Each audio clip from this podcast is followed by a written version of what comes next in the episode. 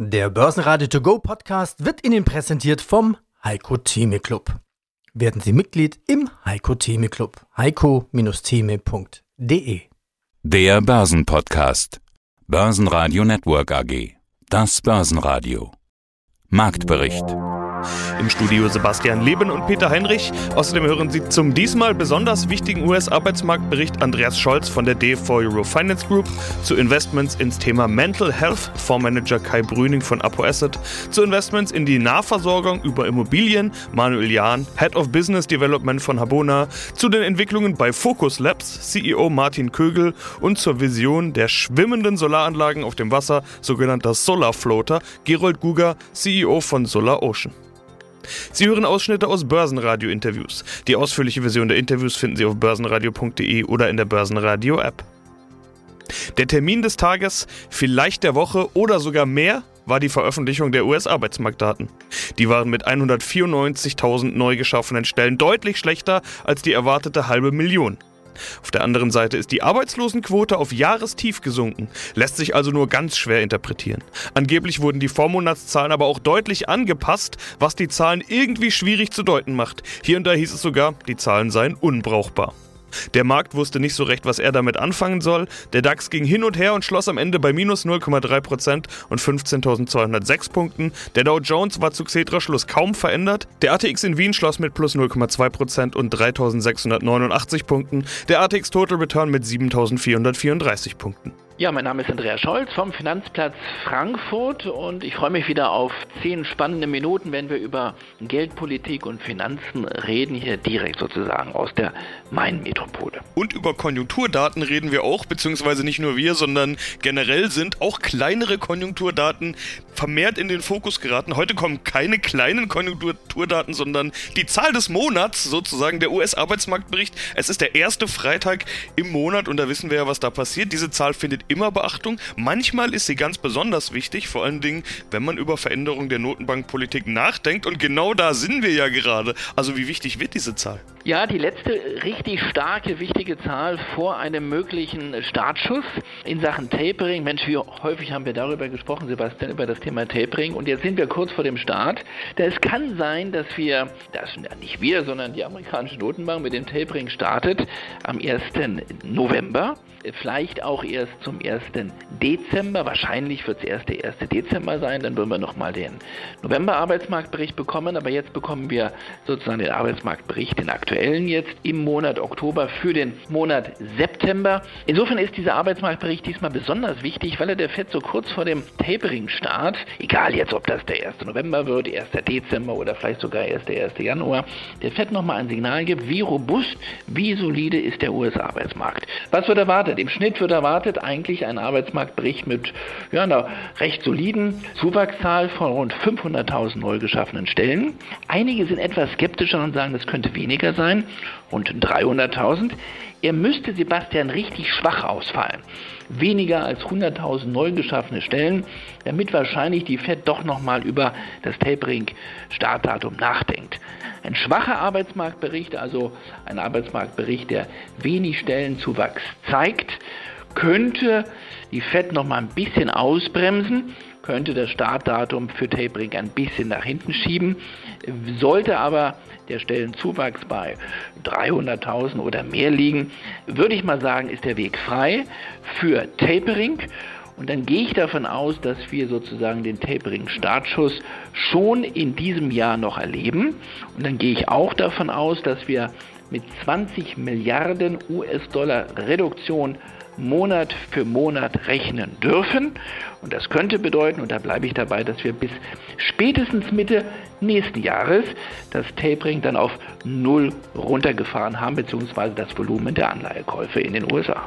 Stärkste Gewinner im DAX waren Continental mit plus 3,2%, Daimler mit plus 2,6% und Fresenius mit plus 1,9%. Stärkste DAX-Verlierer waren E.ON mit minus 2%, RWE mit minus 2,5% und HelloFresh mit minus 3%. Schönen guten Tag, mein Name ist Kai Brüning. Ich bin Direktor und Fondsmanager bei Apo Asset in Düsseldorf. Ich verantworte hier zusammen mit meinen Kollegen etwas äh, über eine Milliarde Euro im Bereich des Gesundheitsinvestments und äh, wir investieren mit mehreren Fonds in verschiedene Segmente des Gesundheitsbereiches. Sinnvoll investieren. Heute geht es um Mental Health, also um die mentale Gesundheit. Investieren in mentale Gesundheit, emotionales, körperliches und soziales Wohlbefinden steckt ja dahinter. Psychische Belastungen und Erkrankungen beeinflussen ja die Lebensqualität. Was muss man sich alles unter mentale Gesundheit vorstellen?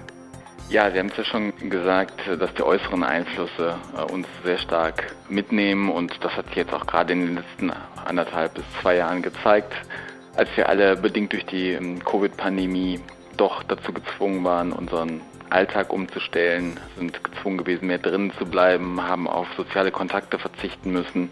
Das führte natürlich zu Beeinträchtigungen, die auch sich auf die Psyche ausgewirkt haben und dementsprechend auch mental massiv ins Leben der Menschen eingegriffen haben.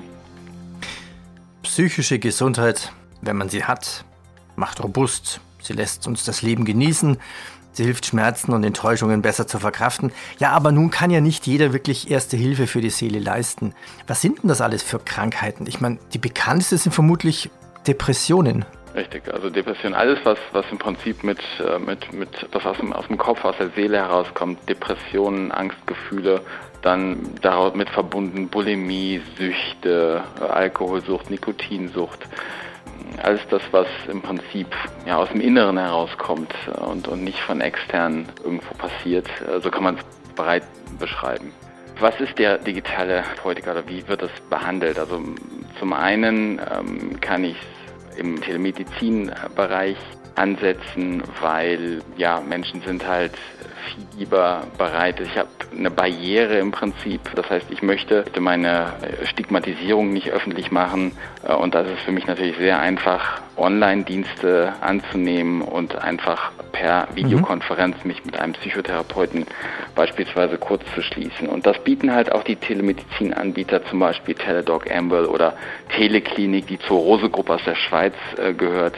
Das bieten die an und da sind die auch hinzu übergegangen, nachdem sie zunächst erstmal allgemeine medizinische Anwendungen ins Angebot aufgenommen haben und dann sehr schnell gemerkt haben, was kann man denn noch anbieten, ohne den Patienten jetzt wirklich physisch vor sich zu haben, ohne ihn abtasten zu müssen, ohne zu gucken, ist der Knochen gebrochen oder nicht. Schönen guten Morgen, mein Name ist Manuel Jahn. Ich bin Head of Business Development bei der Habona und verantwortlich für die strategische Ausrichtung unseres Anlageportfolios und sie investieren in Nahversorgung, haben unter anderem den ersten Nahversorgungsfonds Deutschlands. Nahversorgung kann man sich schon vorstellen, was es bedeutet. Das sind solche Dinge wie Lebensmittel, Supermärkte, Edeka, Rewe und Co. Wir erinnern uns alle an das Schlagwort systemrelevant. Äh, eine Zeit lang hatten gefühlt nur noch Edeka, Rewe und Co. offen. Es geht aber auch um sowas wie Apotheken, Ärzte, Kindergarten, Physio, alles, was man eben so braucht in seiner Umgebung, Nahversorgung eben. Langweilig hätte man, glaube ich, vor ein paar Jahren noch dazu gesagt, aber seit der Pandemie ist es jedem absolut einleuchtend. Krisenresilient, das ist ja das, was man heute sucht. Herr Jan, ist das Thema so angesagt wie nie? Ja, das Thema ist so angesagt wie nie, weil es seinen Weg in die breite Bevölkerung gefunden hat. Also auch dort, äh, wo unsere Anleger zu Hause sind, in äh, einer breiten Bevölkerung, die unsere Produkte natürlich nicht erst in den letzten Jahren gezeichnet haben, sondern auch schon in den letzten zehn Jahren. Aber die, die Teile derer, die jetzt natürlich am eigenen Leibe gespürt haben, wie essentiell äh, das Thema Nahversorgung fürs eigene Leben ist, haben jetzt nochmal gemerkt, dieses Produkt, was man vielleicht vor zehn Jahren noch erklären musste, ja, man braucht jetzt keine Werbung mehr treiben. Es erklärt sich von selbst und das bringt natürlich gerade unseren Vertriebspartnern draußen aktuell natürlich einen großen Spaß Spaß, äh, weil das Produkt halt wie geschnitten Brot läuft. Ja, eins muss man vielleicht doch noch erklären. Wie investiert man denn jetzt in Edeka und Co. oder den Kindergarten um die Ecke? Natürlich findet das alles in Immobilien statt. Ihr Fonds investiert in Immobilien, ist unter anderem ein offener Immobilienfonds nach deutschem Recht. Immobilien sind ein ja, einfaches und verständliches Geschäft. Sie haben es ja gerade gesagt, viel braucht man nicht mehr zu erklären. Müssen Sie dazu noch was erklären oder erklärt sich das tatsächlich von selbst? Ja, das ist der nächste Glücksfall, dass diese Branche, die sich dahinter verbirgt, also die genannten Händler von Ihnen, natürlich auch die Großen darunter, die Aldis, die Edekas, äh, die Reves, dass man tatsächlich nur indirekt über Immobilien sich an diesen Erfolgen beteiligen kann. Andere versuchen über die Börse an erfolgreichen Branchen teilzuhaben. Im Lebensmittelbereich ginge das über die Hersteller, aber das ist ausgerechnet auch in Corona hat es wieder gezeigt, nicht der richtige Weg, nicht der empfehlenswerte Weg. Denn die börsengelisteten Unternehmen der Industrie haben nicht diesen Wachstum und auch nicht die Möglichkeiten, die Margen so zu entwickeln, wie der Lebensmitteleinzelhandel äh, die letzten Jahre und vor allem in Corona das konnte. Und äh, gerade die großen deutschen Lebensmittelhändler sind ja ausgerechnet nicht börsengelistet. Ähm, es sind inhabergeführte Unternehmen, es sind Genossenschaften oder Stiftungen gibt es auch. Sie haben also keine Möglichkeit als Anleger an dieser Story teilzuhaben, außer dass sie über den Umweg der Immobilie gehen, weil der größte Teil des Geschäftes der großen Mieter, äh, der großen Unternehmen im Lebensmittelgeschäft äh, läuft über gemietete Filialen und das sind genau die Filialen, die wir ja entsprechend einkaufen für unsere Fondprodukte. Insofern über die Mieteinnahmen hat dann der Anleger die Möglichkeit, an dem Erfolg, an der Erfolgsgeschichte dieser Unternehmen teilzuhaben. Und zwar nur über diesen Weg. Hallo ihr Lieben, Martin Kögel von der Focus Labs. Ich bin der CEO der Focus Labs Gruppe. Ja, Vertrieb und Marketing, darüber wurde gerade schon gesprochen, darüber wurde auch beim letzten Mal schon gesprochen. Digitalisierung in dem Bereich haben Sie auch schon angedeutet. Das sind wichtige Investitionsziele. Was passiert da schon? Wie sind die aktuellen Investitionspläne? Sie meinen unsere Investitionspläne, Erweiterung, Produkte? Naja, wir sind dabei, unser eigenes Produkt immer auszubauen. Die SAP Cloud-Angebote stehen da an und dort in der Richtung ist unsere Entwicklungsmannschaft unterwegs. Das Kernteam screent den Markt und schaut, was gibt es denn andere Lösungen, die gut zu uns passen würden, was wäre gut in der M&A-Pipeline. Und da gibt es erste, ja, langsames Herantasten. Aber wie gesagt, so ganz mit leeren Taschen geht es noch nicht gut und wir werden schauen, dass wir dort ein bisschen was zeigen können, sodass wir auch ein ernsthafter Gesprächspartner werden. Ja, und jetzt sind wir, wir reden zwar über die Halbjahreszahlen, aber wir sind ja eigentlich schon mittendrin in Q3. Was passiert gerade? Vorbereitungen auf dieses angepeilte starke Q4? Ja, das passiert eigentlich das ganze Jahr. Man stellt sich das immer so vor, dass alle so sagen, im November, hoppala, ich habe noch Geld übrig.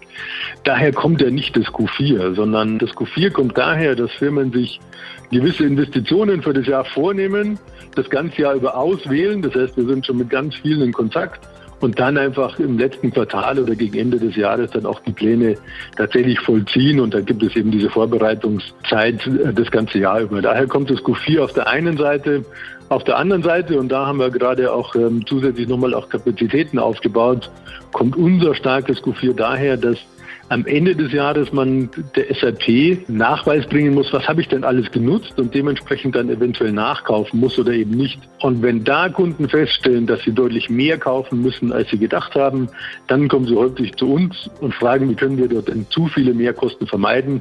Und das treibt unser Q4 nochmal mehr an. Aber auch mit den Kunden sind wir schon davor im Kontakt, damit sie wissen, wo sie sich hinwenden können. Also die Vorbereitungen laufen da schon lange und zum Schluss ist dann quasi nur das Umsetzen angesagt und nicht der komplette Sales Cycle einmal im Q4 durchdrehen. Das würden wir kapazitär gar nicht schaffen. Jetzt machen wir mal ein bisschen Kino im Kopf der Hörer. Stellen Sie doch hm. mal jetzt wirklich diesen Floater vor. Jetzt müssen wir es ein bisschen versuchen, den Leuten zu erklären. Also der Floater, wie soll ich den Begriff übersetzen? Ist das eine schwimmende Plastikplattform? Genau, es ist ein Schwimmkörper, ein Hochauftriebsschwimmkörper, der circa, sage ich jetzt mal, ein Meter mal zwei Meter ist. Also insgesamt hat er exakt 2,4 Quadratmeter, also so groß wie eine Türe, eine große Türe, kann man sich vorstellen. Und hat natürlich den Vorteil, dass man den hunderte oder sogar tausend zusammenhängen kann.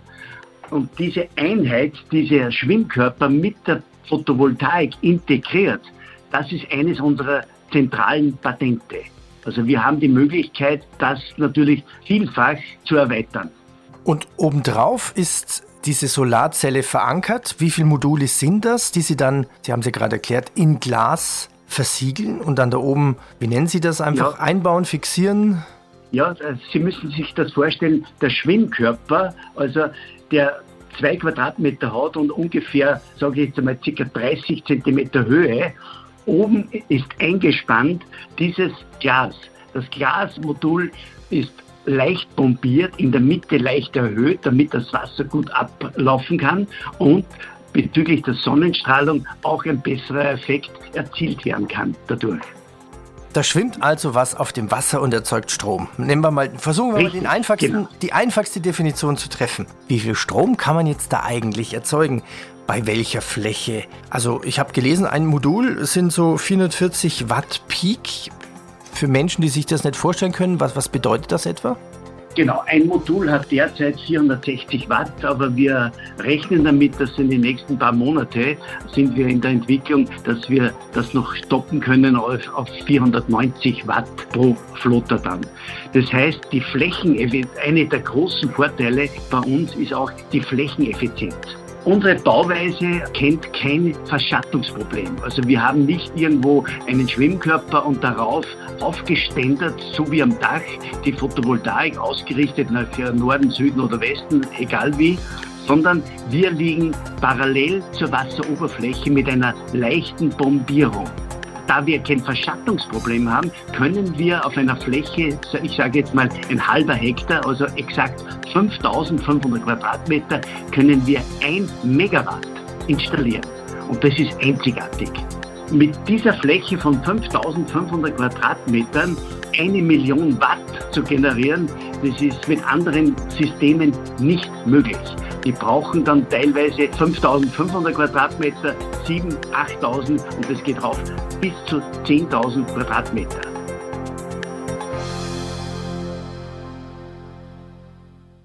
Börsenradio Network AG Marktbericht Der Börsenradio To Go Podcast wurde Ihnen präsentiert vom Heiko Theme Club.